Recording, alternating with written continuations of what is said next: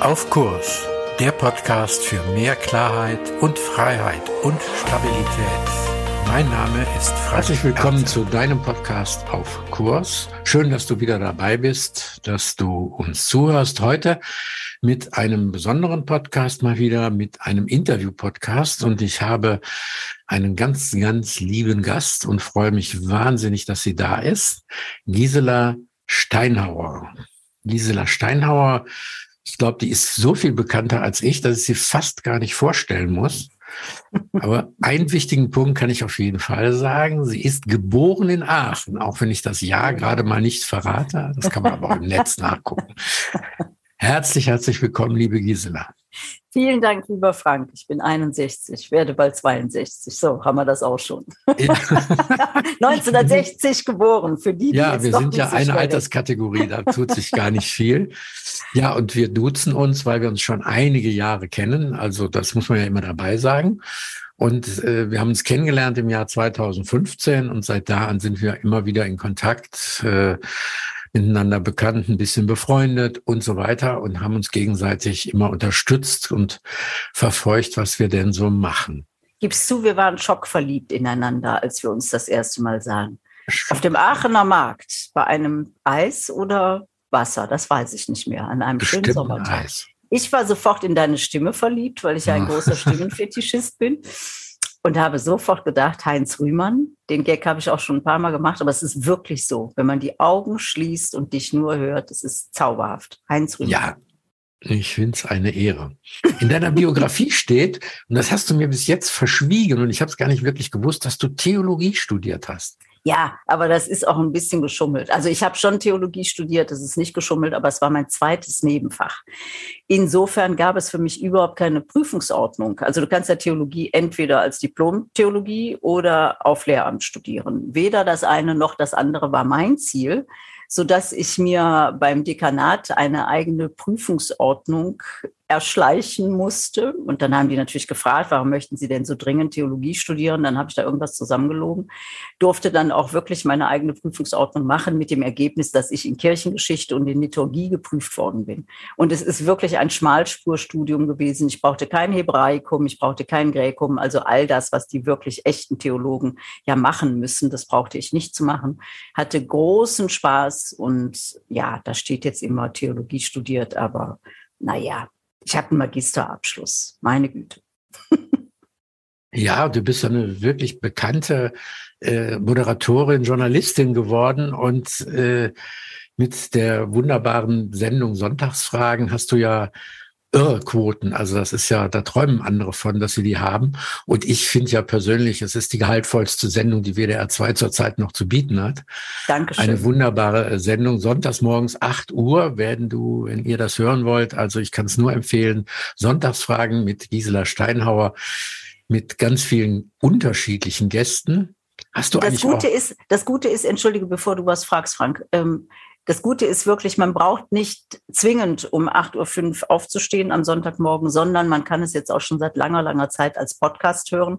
Und zwar werden jetzt wirklich alle Folgen aufgezeichnet, immer ganz dicht vor Sendedatum, aber so, dass die am Freitagnachmittag schon fertig sind und dann stehen die bereits als Podcast im Internet. Dann kann man also ganz bequem die Schluppen aufs Sofa legen oder sich ohne Schluppen auf das Sofa legen und kann diese Sendung hören. Ja, das ist natürlich eine super Information noch für alle unsere Podcast-Hörerinnen und Podcast-Hörer. Genau. Aber was mich interessiert, hast du eigentlich studieren angefangen, gleich mit dem Ziel, Journalistin zu werden? Mm -mm. Bei mir war das ja so, ich habe ganz, ganz lange überlegt, was ich überhaupt machen kann, was ich überhaupt mit diesem Leben anfangen soll, mhm. was uns allen ja geschenkt wird, aber um das niemand gebeten hat. Und ich wusste wirklich lange nicht, was mache ich denn? Und war so auf bestem Weg dahin, eine Lebensvertrödlerin zu werden und habe lange überlegt, was meine Stärken sind. Man kommt ja dann schnell darauf, was die Schwächen sind, aber wo liegen die Stärken? Und ich hatte so nach dem Abitur das Gefühl, ich kann alles um nichts dass das die beste Voraussetzung dafür ist, Journalistin zu werden. Das wusste ich damals noch nicht.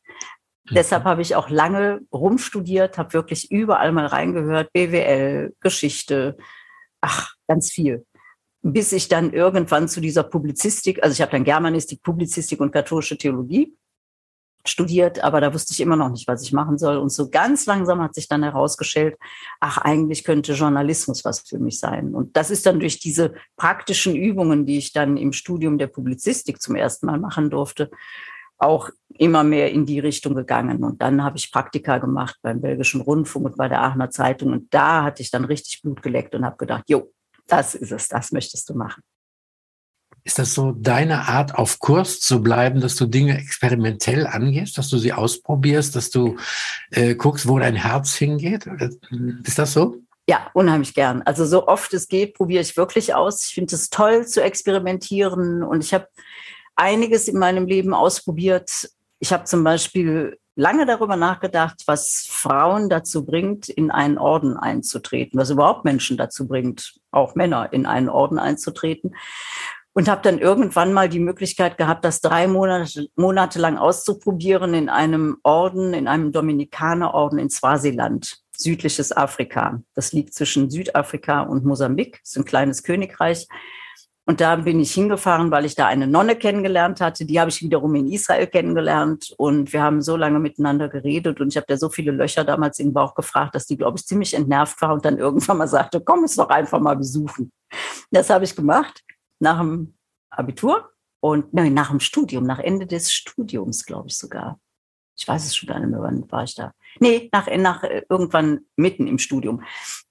Ist auch wurscht. Ich bin irgendwann nach Südafrika, also da nach Swasiland und habe drei Monate lang im Orden gelebt und bin von einem Vorurteil bis zum nächsten wieder abgekommen, weil ich immer gedacht habe, ja, es gehen solche Frauen ins Kloster, die keinen Mann bekommen oder die irgendwie alte Schachteln sind oder die so unfroh sind. Und genau das Gegenteil war der Fall.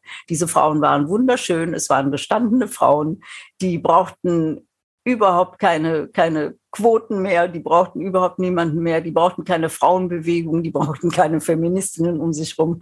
Die haben all das, was dann ein paar Jahre später irgendwie kam, das hatten die schon längstens, längstens etabliert. Und das fand ich großartig. Diese Frauen waren wirklich Frauen, die mich bis heute sehr beeindruckt und auch geprägt haben. Ich fand die toll. Sind die dafür verantwortlich, dass du von einer Lebensvertrödlerin zu einer Lebensbejaherin geworden bist? Die sind mit dafür verantwortlich. Mhm. Ich habe immer Leute toll gefunden, die ihr Leben so richtig angepackt haben, die nicht darauf gewartet haben, dass ihnen irgendeiner unter die Arme greift und sagt, mach es doch mal so und so. Es gibt ja auch diese Nöler, die so, die, die so unverstanden sind oder sich so unverstanden fühlen und dann so, ah, ja, es ist wieder so ätzend, ins Büro zu gehen, weil alle Leute im Büro ätzend sind. Und wenn die anders wären, dann wäre ich ja auch anders und dann wird es mir ja auch besser gehen. Und sowas finde ich immer ein bisschen schade, wenn man immer darauf wartet, dass die anderen sich ändern. Meistens liegt das ja an einem selber, dass es einem vielleicht nicht ganz so gut geht oder dass man sich vielleicht nicht so wohl fühlt im Büro. Und diese Menschen, die ich so kennengelernt habe, zu denen gehörten eben auch die Schwestern da in Swasiland, haben mir beigebracht, einfach selber anzupacken und möglichst alles selbst zu versuchen.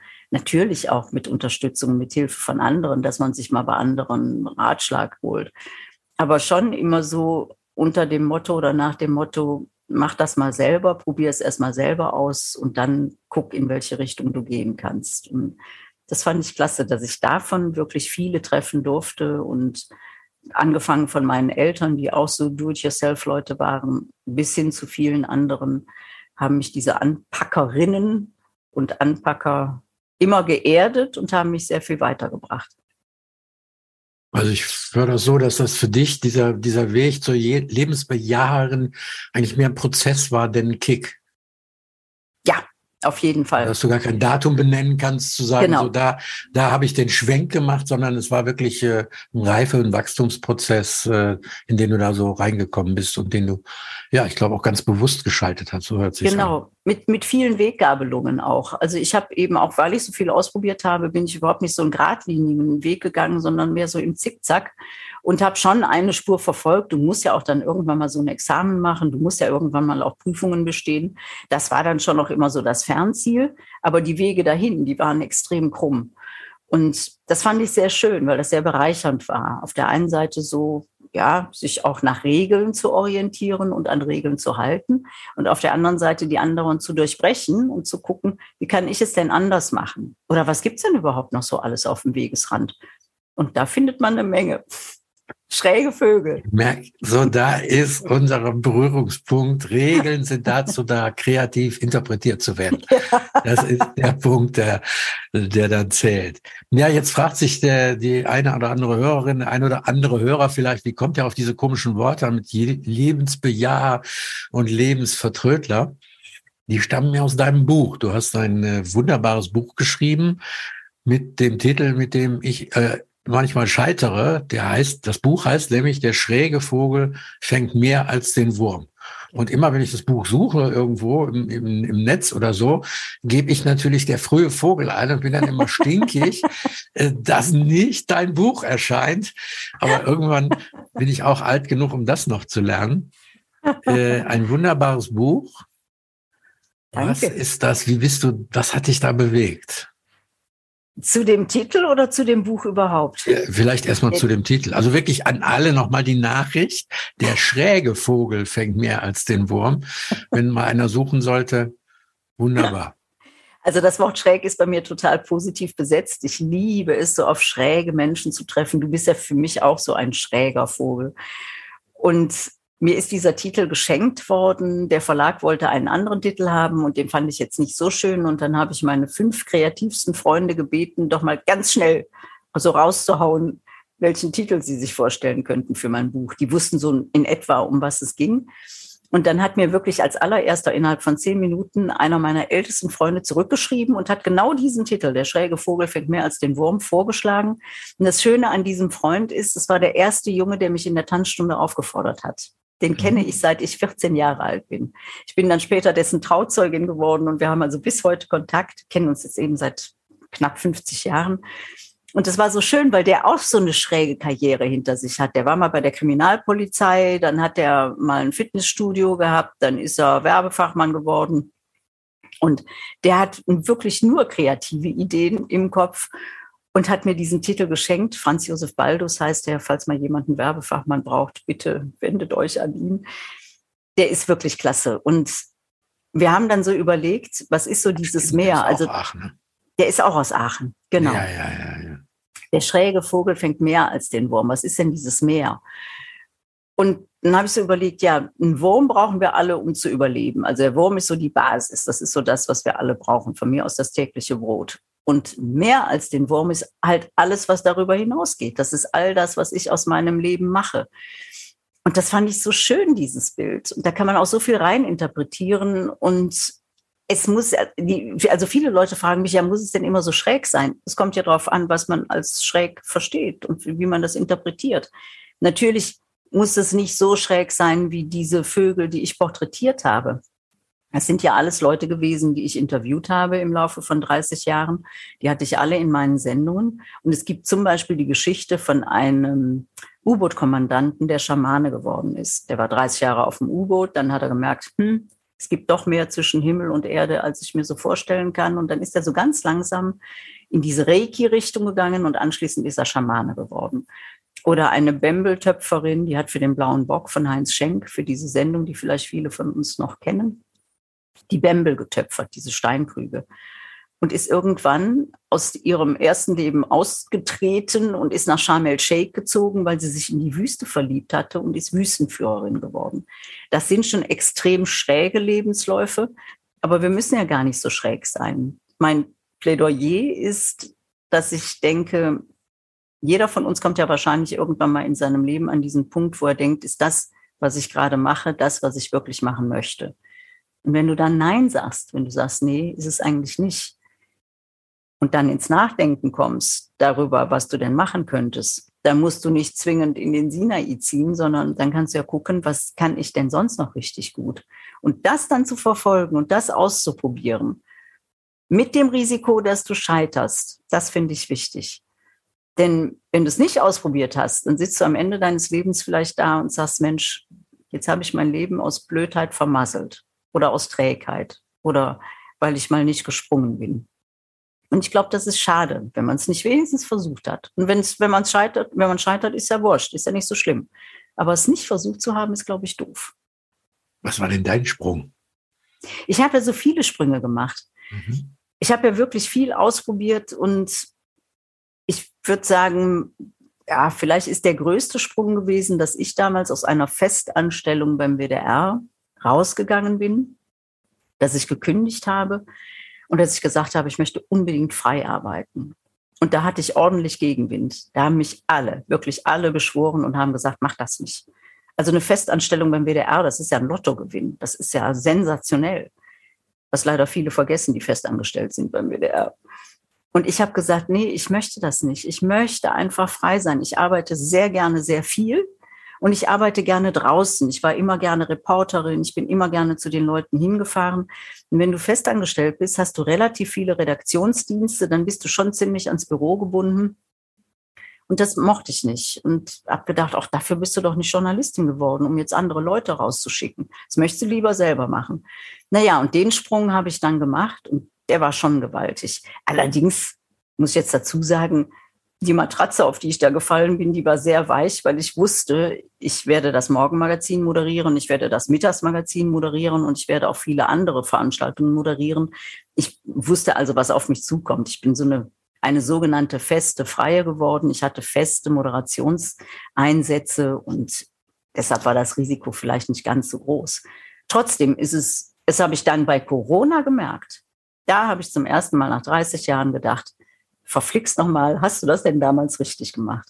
Weil da natürlich alles weggebrochen ist. Da waren alle Aufträge weg. Und da hatte ich in Anführungsstrichen nur noch die Sonntagsfragen. Und danke meinem Schöpfer dafür, dass ich sie hatte. Ja, eine wunderbare Sendung, wie gesagt.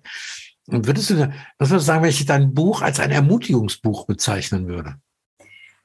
Das war der erste Teil meines Podcast-Gespräches mit Gisela Steinhauer. Und wer neugierig ist, ob Giselas Buch tatsächlich ein Ermutigungsbuch ist, der ist herzlich eingeladen in der nächsten Folge, die nächste Woche erscheint, wenn du es sozusagen live und direkt hörst, wieder reinzuhören, denn da geht das Gespräch weiter. Bis dahin bleib gesund und sei behütet und vor allem bleib in deinem Leben auf Kurs. Mehr zu diesem Thema auf meiner Webseite frankerte.de. Dir gefällt der Podcast? Abonniere und bewerte ihn gerne und bleib auf Kurs.